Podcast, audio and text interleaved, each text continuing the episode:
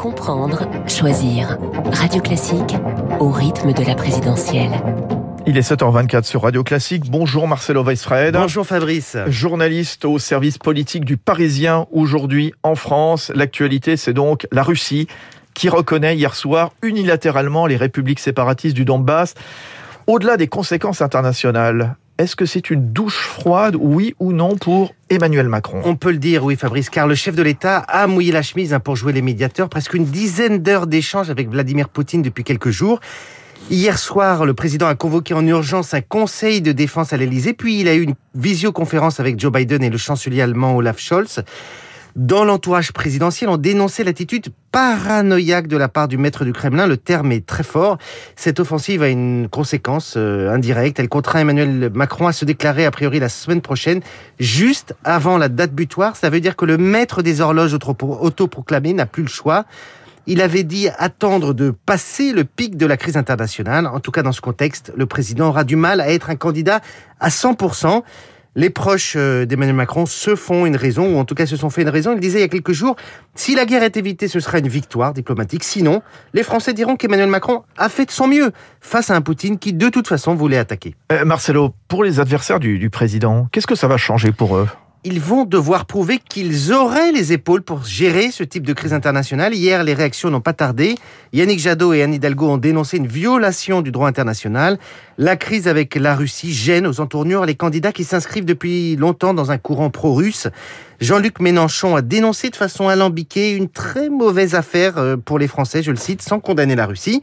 Éric Zemmour, lui, regrette la décision russe, mais s'en prend aussi à l'attitude des Occidentaux et prévient que les sanctions, je le cite, seront inefficaces. Marine Le Pen, elle, a publié un communiqué sans ambiguïté contre le Kremlin. Idem côté communiste, Fabien Roussel euh, a dénoncé l'escalade russe. Autre conséquence de cette situation, on risque de parler encore plus dans cette campagne du coût de l'énergie si l'approvisionnement en gaz était impacté. Règle des reins en politique, une présidentielle ne se passe jamais comme prévu.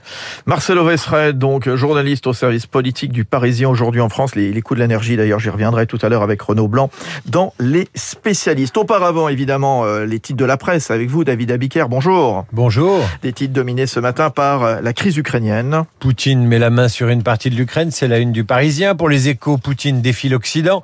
Poutine torpille les efforts de paix. C'est la une du Figaro. Pour la dépêche du midi, Poutine est sur la route de l'Ukraine. La Marseillaise parle de surenchère guerrière.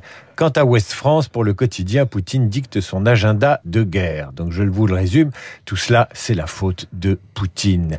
Côté politique, la Croix a rencontré de jeunes militants qui s'engagent pour la première fois et leur donne la parole. Libération propose de manière un peu surréaliste un numéro qui s'amuse de la date d'aujourd'hui, car nous sommes le 22 02 2022. Ça n'a strictement aucun intérêt.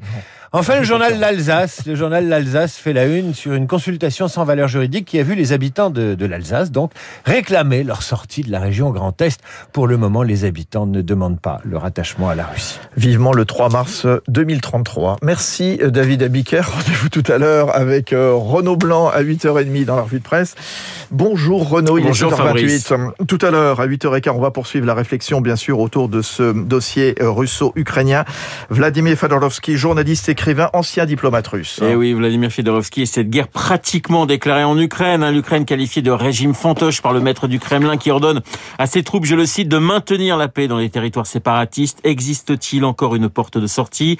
Les diplomates peuvent-ils changer la donne? Jusqu'où est prêt à aller Poutine? Toutes ces questions, je les poserai donc à Vladimir Fedorovski qui connaît euh, parfaitement la psychologie du président russe. Vladimir Fedorovski a ne surtout pas manqué 8h15 dans le studio euh, de Radio Classique. L'Ukraine, encore et toujours dans les spécialistes avec euh, Renaud Girard, grand reporter au Figaro.